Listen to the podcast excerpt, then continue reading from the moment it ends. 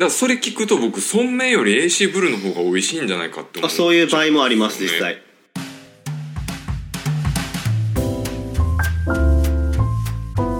こんにちは庶民のワイン研究所の井原大我です。本日は本当のワイン有識者ワイン賞英二さんにお越しいただきましてよろしくお願いいたします、はいよろしくお願いします自称ワイン有識者でしたっけ？いや今まで散々なんか言っときながら偽物です、い。やだから、はい、今日僕は泉さんに謝らなくちゃいけないな、はいはい。そうでしょう。今まで ワイン有識者って言って本当に申し訳ございませんでした、はい。エイさんちょっと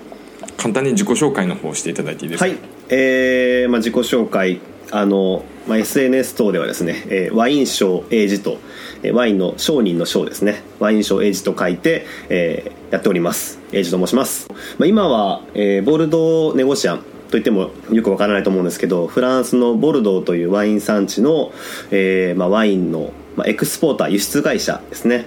の、えー日本担当として、えー勤務をしております。それと合わせて、えーシャトー・ラフィットというですね、えーボルドーのワイナリーの、えー日本アンバサダーをさせてもらっております、まあ、それと合わせてですね WSET という、まあ、ワインの教育機関があるんですけどもそこのレベル3の講師をしておりまして、えーそこのレベル4のディプロマですね。ディプロマという資格を、まあ、持っておりますので、まあ、それの、まあ、情報発信とかいろいろとさせてもらっております。いやかあの WSET のレベル4ですよ泉さん。いやそうですよ。だからもう日本でもあれ何人ですか？40人とかですかね。今100 120人ぐ100人らいぐらいです。はい日本人で百何十人ってすごくないですか？の一人という。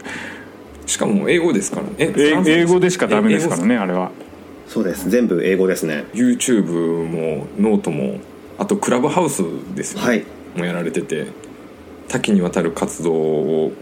僕も失礼ながらなんか最近熟読したんですけどありがとうございます。すごい有益な情報が詰まってますんでもし皆様見かけたら熟読してみてください。ありがとうございます。よろしくお願いします本日のテーマなんですけどエイジさんがこのボルドーがメインであのお仕事されてるっていうところでいくつか候補を挙げさせていただいてたんですけどこの私庶民のワイン研究所というものを運営してまして安価なワインばっかり飲んでるとある一つの法則にたどり着いたんですよ。それが何かって言いますとブレンドワインこそ正義じゃないかなと。そう考えるとボルドーも必ずブレンドされてるじゃないですか。そうですね。ワインが。というのがやっぱり単一品種で仕上げるとその味にしかならないけど混ぜることによってブレンダーさんの意図する味というか大衆の味覚に近づけるワインが作れるんじゃないかなということであの僕はもう断言してるんですね普段からブログで。もうブレンドワインを飲みなさい。飲みなさいって言ったらまあ押し付けがましいけど安いワイン飲むんだったらブレンドしてる方がまあ美味しく感じやすいですよっていうふうには言ってるんですがどうでしょう？いやーそうですね。私個人的には100%同意します。私もそう思ってます。おはい。珍しいなんか有識者にそうやって言われるとやっぱおおってなりますね。いろいろあの理由はあるんですけどちょっとゆっくり、うんうんうん。あの話をしながらちょっとちょっと突きつ突き詰めていければと思います。泉さんなんかねあの AC ブルゴーニュみたいな単一のピノノワール万歳みたいな感じでやってるんですよねいつもですか？単一品種信者としては。いや信者じゃない。僕もあの ブレンドもう飲みますし、はい、でもやっぱあのブルゴーニュもす素晴らしいので。イメージとしてはやっぱり A さんも YouTube でおっしゃってたんですけどバランスが良いワインが品質の良いワインだと認識していてそう考えるとやっぱチューニングでバランスが整いやすいなと。でも実際はマーケットが求めてるのは勉強主義というか単一の味を覚えなさいだったりとかチリワインとかそういう新世界のワインもなんかそっちに並んでいっちゃってる風潮があると思うんですがどうですか？こう前線で働かれてて。そうですね。40年前50年前とかに比べると今って世界的にもワインはいっぱい飲まれてますしあの高級ワイン産地っていうもののやっぱりみんなこうどの世界も真似をして例えばブルゴーニュだったらブルゴーニュのピノノワールとか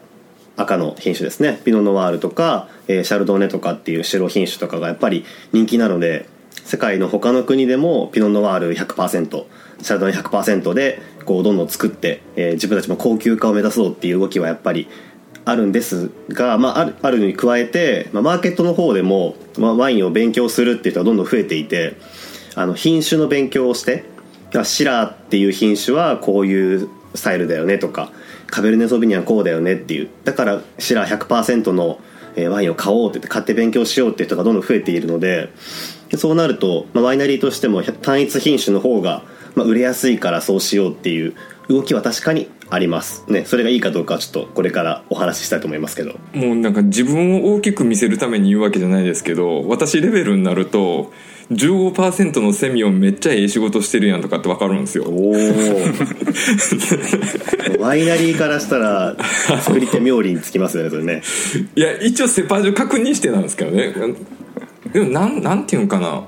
あえて単一でそのまま出すメリットが僕あんまり分かんないというか、うんうんうん。いやその極端な話単一って書いててもある程度コントロールされてる味になってるからなんかしちゃってる気がするんですよね、うんうんうんまず実は最初にちょっとなんて言うんでしょうかね。ある程度道を整理しておくために、まあ、語弊がないように言うと単一品種のワインでもブレンドはしてるんですよ。ちょっとえって思うかもしれないんですけど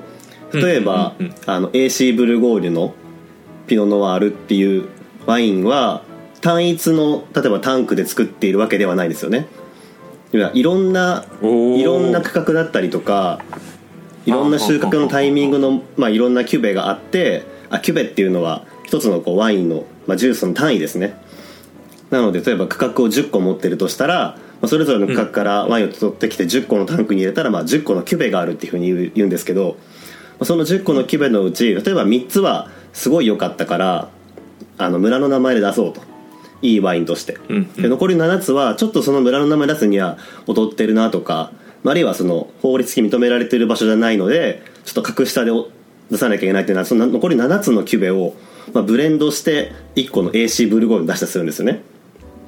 それって単一品種ですけどブレンドなんですよ。いやそれ盲点だったわ。頭で理解しててもだからそれ聞くと僕村名より AC ブルーの方が美味しいんじゃないかって思う。あそういう場合もあります実際おうん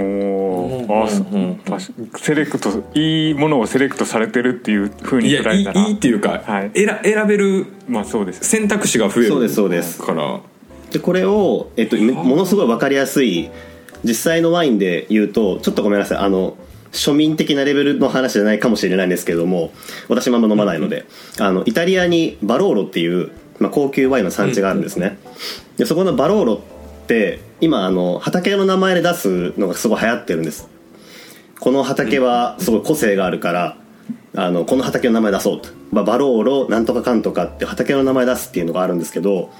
バローロ村のその伝統からするといろんな畑、まあ、いろんな状況ですよね。標高だったり斜面の角度だったり、まあ、そういったいろんなこう条件のもとでこう色を作ってる。それをブレンドして組み合わせてうちの味にするっていう、まあ、要はあのウイスキーみたいな感じですよね。マスターブレンダーがいろんな個性のやつをブレンドして自分の味にするっていう。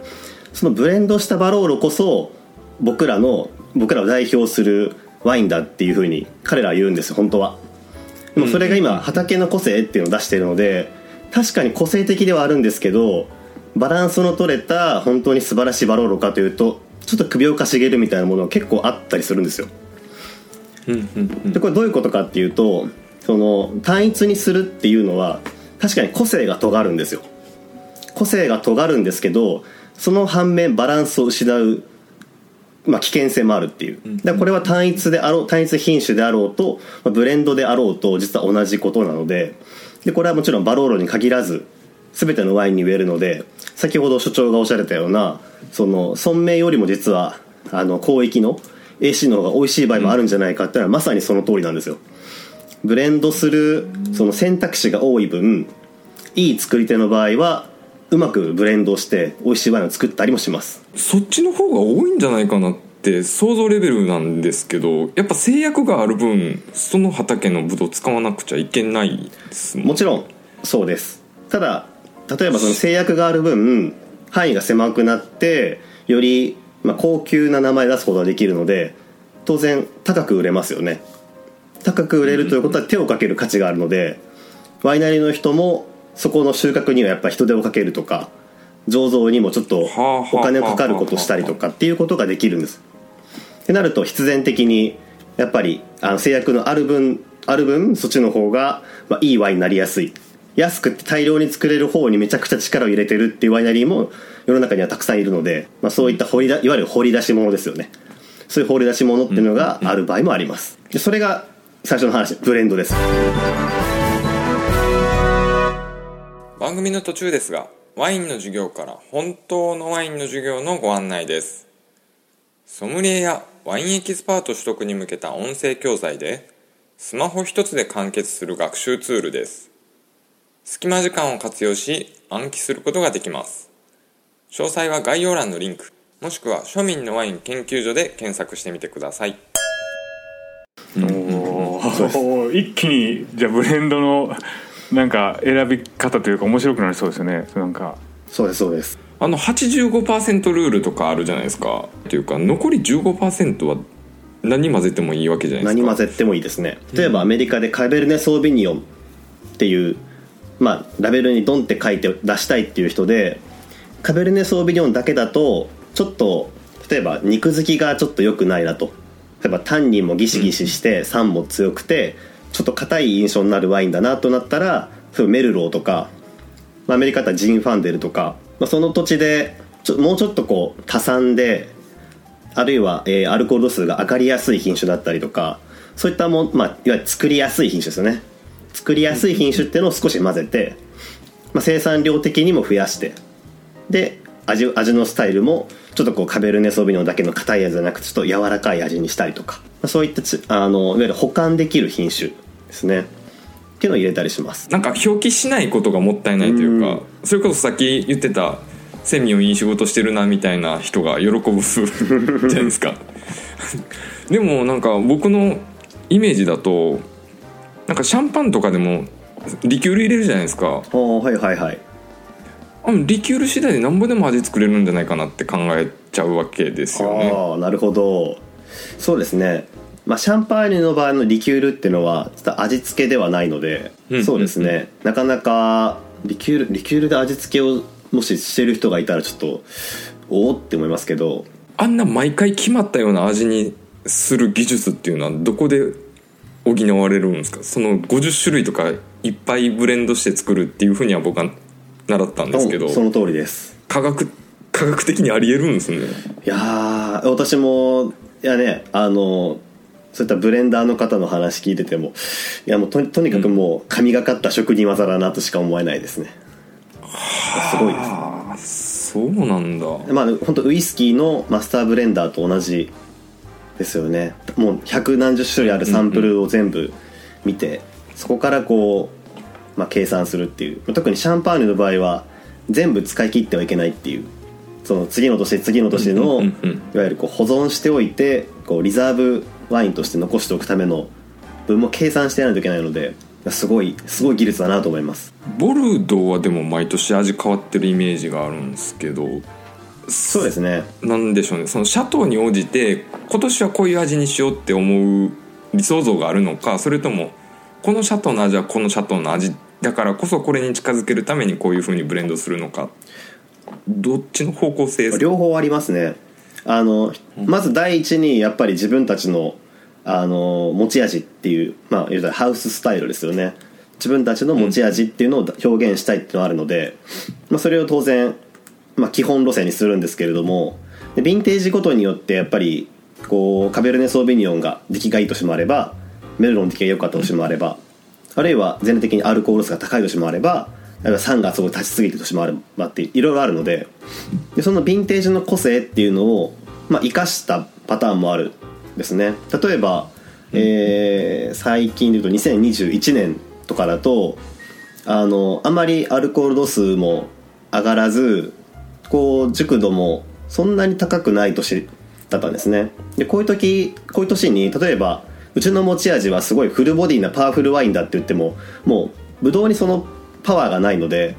それはできないわけです。でそれをやろうとすると例えばじゃあ樽にいっぱい寝かせて樽の味をいっぱいつければいいかっていう当然そんなことしたらバランス崩れるわけですよね。なので、まあ、こういうシーソーを思い浮かべていただいたらいいんですけど右にブドウで、まあ、左にこう樽みたいな感じで。思っていただいてブドウのパワーが低い時っていうのは樽もちょっと、まあ、優しくかけてあげるわけです。右に軽いもの乗せた時は左も軽いもの乗せてあげてそのシーソーのバランス取ってあげるっていうっていう感じになるのでそのヴィンテージが21年の場合はパワーが弱い年だったのであの皆さん結構軽めの仕上げにしてくるんですね。樽もそれほどこう、まあ、強くかけずにとかあるいはこう抽出をあまり強くしない。いっぱいこう、まあ、ブドウの、まあ、みんなあの赤ワインの場合黒ブドウなのであのいっぱいこうぐちゃぐちゃと潰してですね皮とかこう身の方からいっぱいこうタンニンとか色とかを引き出す、まあ、抽出って作業があるんですけどその抽出をまああんまりしないように軽めにしてあげて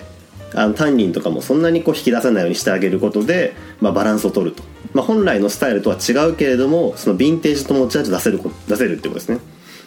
ヴィンテージが弱い時は弱いなりのスタイルにしてあげるっていうことをすることであの完成度も上げると。なのでそれは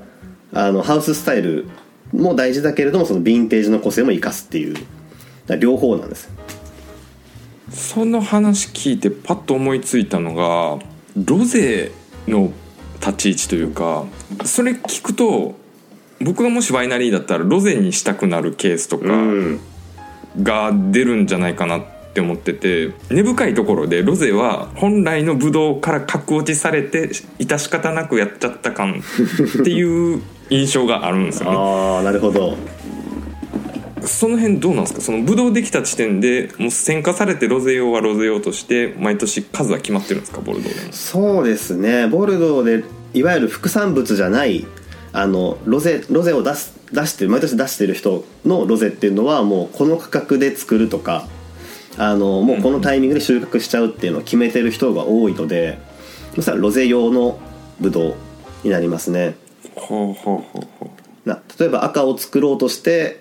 ギリギリまで粘ったけれどもうまくいかなかったからロゼにしようっていうことはあんまりないです。あれはスパークリングはどうですか？スパークリングもそうですねあんまり聞かないですね。もう最初からスパークリング用のブドウでいくんですか？あそうですね。スパークリンスパークリング作る人はもう最初からスパークリング用にします。あのロゼもそうなんですけど収穫のタイミングが違うんですよ。収穫を赤赤ワイン用のタイミングよりは早く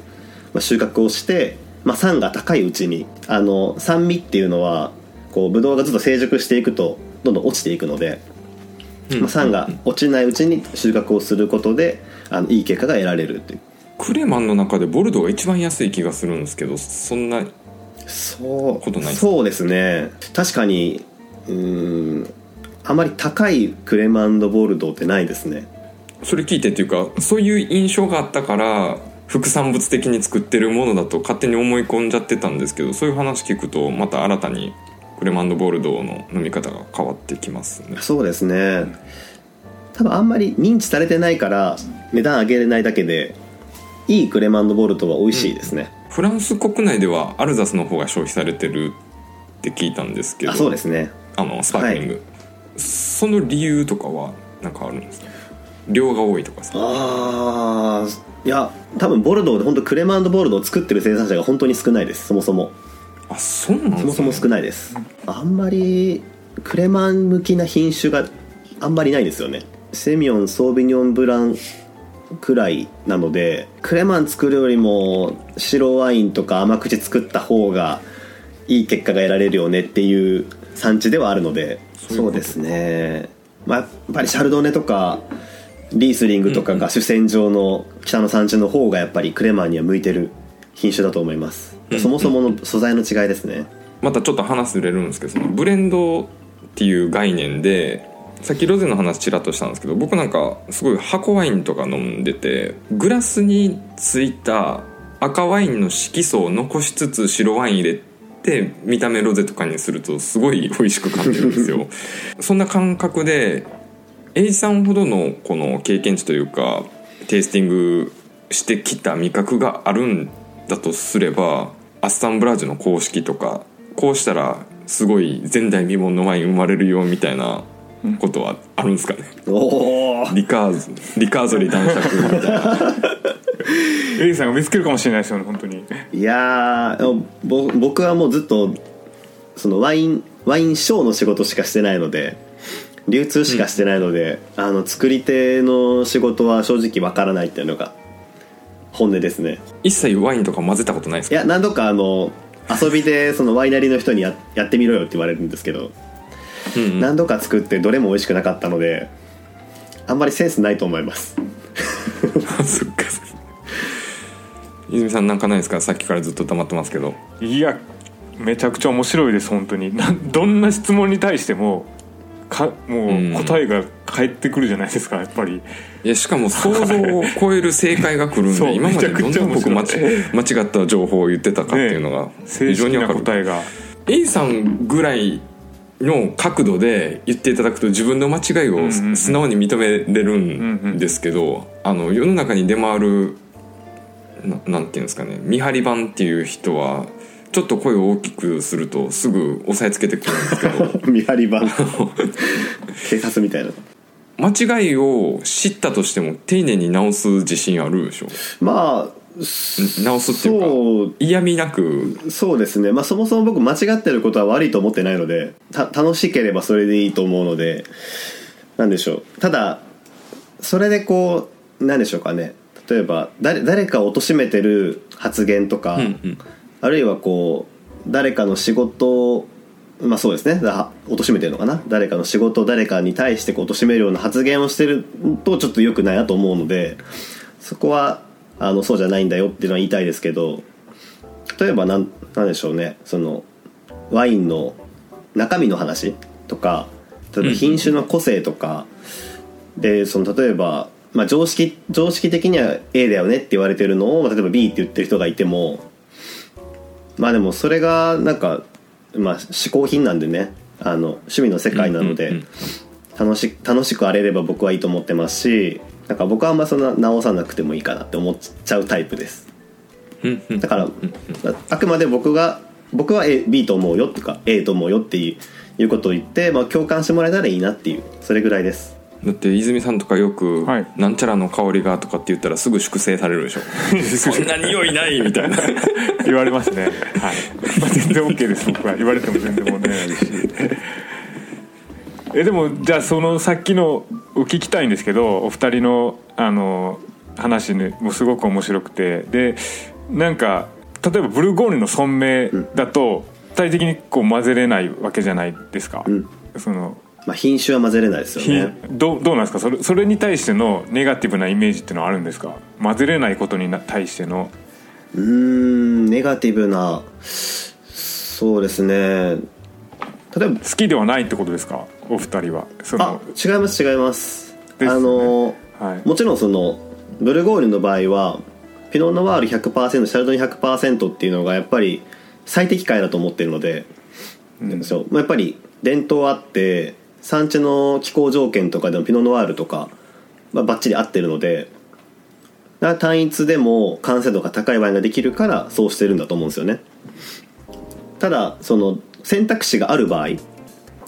えばその法律的に問題ないアメリカとかオーストラリアとかでそのあえて単一にするのかあえてブレンドにするのかって時に、まあ、ブレンドの方が選択肢は当然多いですしで、まあ、単一であってもさっき僕が言った通り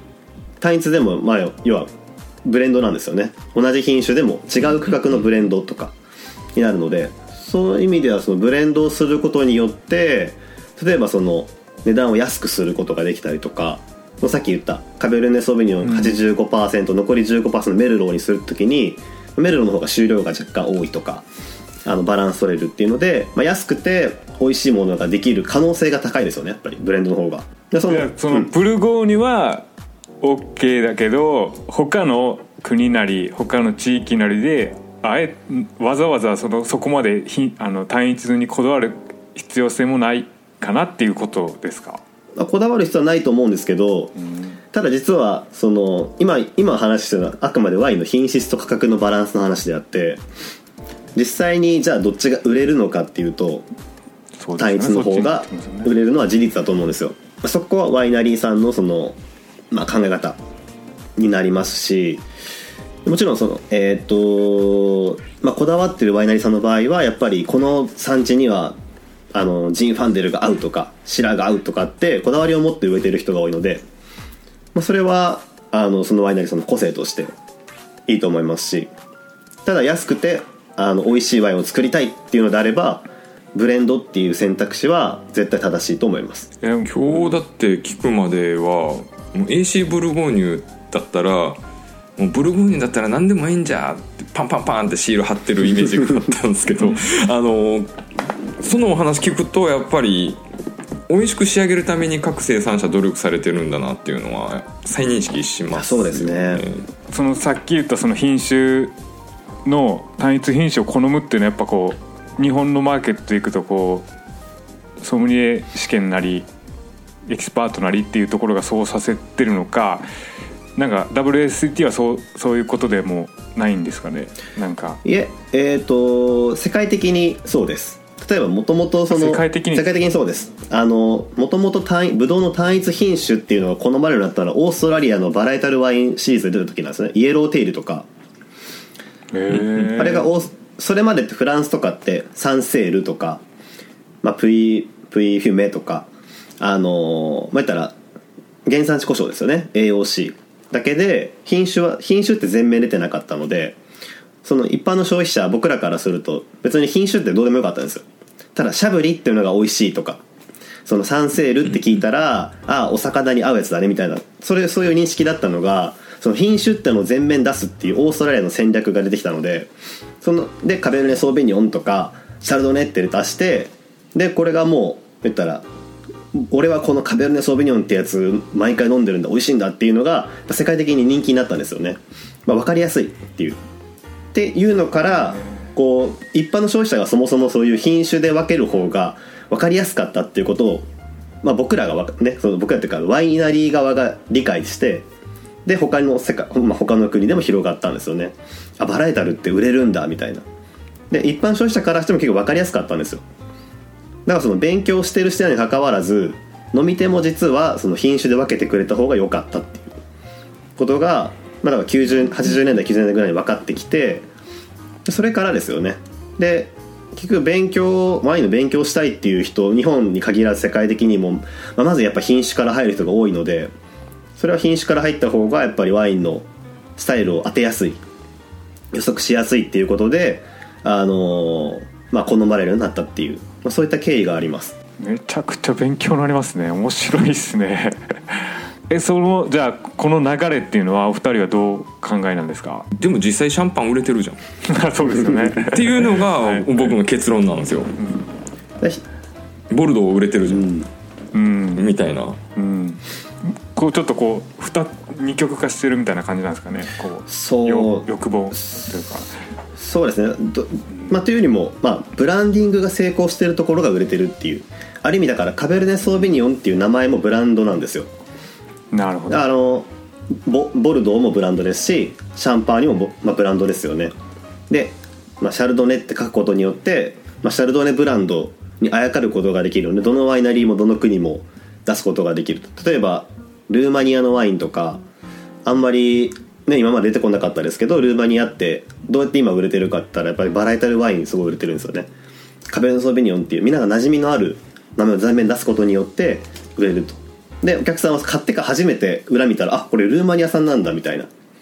それがもしルーマニアの元々の名前で出れたらうん多分売れてないと思うんですよね。自品種とかだったら。あそれ僕話ぶった切ぶった切って悪いんですけど日本ワインもその傾向になってきてるんじゃないかなって感じてて。そうですね。ちょうど昨日飲んだ2000円ぐらいのシャルドネがなんかブルゴーニュより美味しいじゃんって思って。うん。なんだろうな。それまでやっぱ日本ワインっていう概念はもう甲州バチコーンみたいな。あのマスカットベリエみたいな感じで思ってたんですけど国際品種こんな美味しく作れるんだみたいな発見がどんどんあってで出てくるのもそういうのが多いし。そうですね、まあ、一つは日本ワインにこうまあ言ったらビニフェラ種ですよね。世界世界から来てるうん。苗木がやっと入れるようになったというかね、まあ、検疫とかのこともあるのでやっと日本に、うん。あのいい苗木が入ってくるようになって、まあ、それをこう実際に畑で植えて結果が出るようになってきたっていうのがあのようやくっていうところですよね。だこれからそう面白いと思いますね。それも一応だってブレンドされてますから日本のそのバラエタルワインでさえも。であとそのブブレンド大正義理論で僕はその結論付けたい一つの根拠があってだってみんな南ローヌどこ飲みたいって思ったらヌフドゥパプって言うじゃないですか。うん。うん。王様ですねやっぱりね。北ローヌでもやっぱりビオニエ混じってる方が高貴な感じするじゃないですか。えこれ僕だけかな？いややっぱ病に混ぜてる方がはい美味しい場合が多いと思いますね。コートロティー。うん。ここが僕がなんだろう自信持ってブレンドがいいっていうゆえんの理由の一つでもありますねうん。いややっぱりあの一定の価格までのワインであればいろんな選択肢がある方がやっぱりワインはバランスよく美味しく作れると思うんですね。で単一品種の場合だとそれは価格だったりとかっていうまあ気候条件っていう違いだけだったのだけなのが、まあ、品種がいろいろ選択肢があるっていうことはそれだけ、まあ、いろんなパズルを作ることができるので当然ブレンドの方が、選択の幅は広がると。オプションの幅広がるので、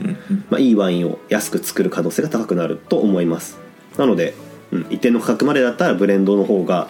美味しい理論は僕は合ってると思います。泉さん大丈夫でしょうかブレンドワイン理論は。いやなんか最初の話がしっくりきて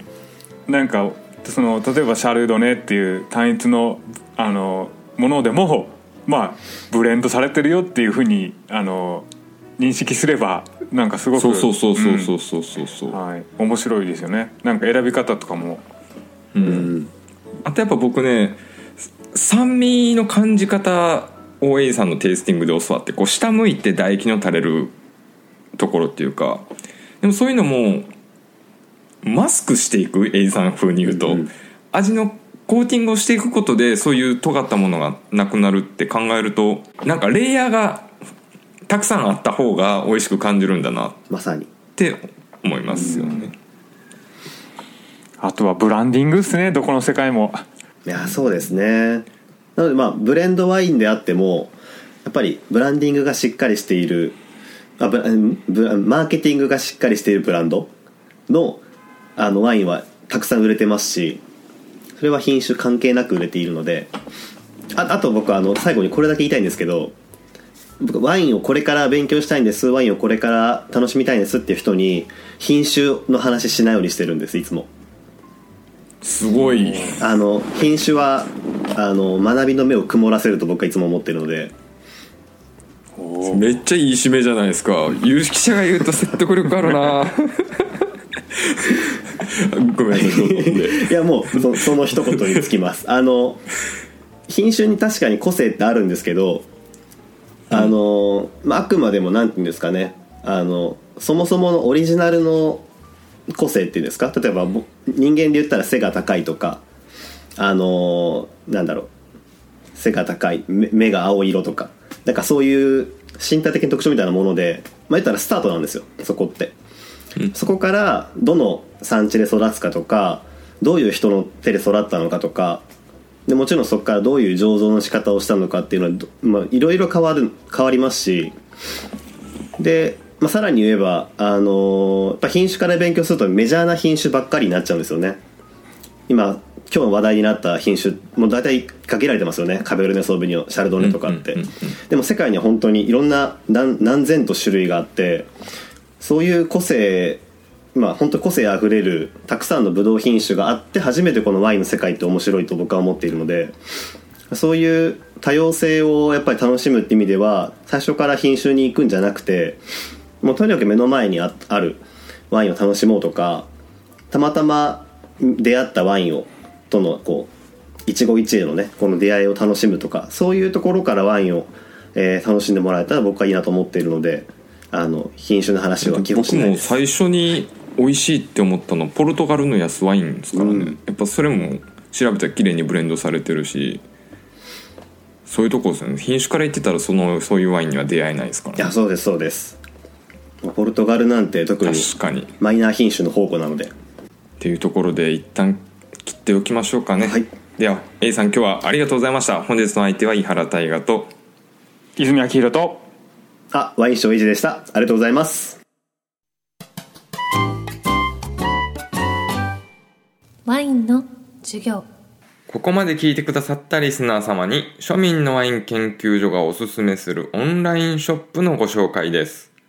その名も家飲みライフ。今なら公式 LINE 登録でクーポンゲット。ワインだけじゃなくビール、チューハイ、日本酒、焼酎何でもありです。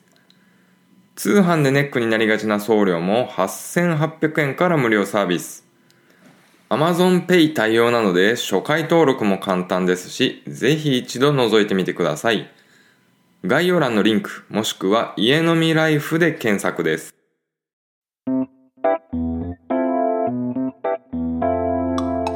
そういや泉さんってワインの営業やってるんですよね。そうですね。今ワインの営業やってます。どうですか調子？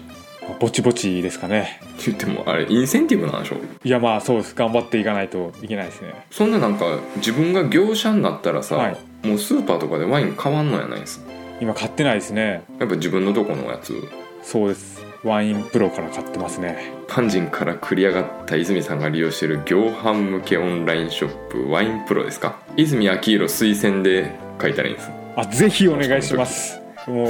泉明宏をつなげていただいたらあの Twitter の DM とかでも対応しますしあの G メールでもインスタでも何でもあのご対応させていただきますんで。案内は概要欄のリンク貼っときますんで皆さんよろしくお願いします。よろしくお願いします。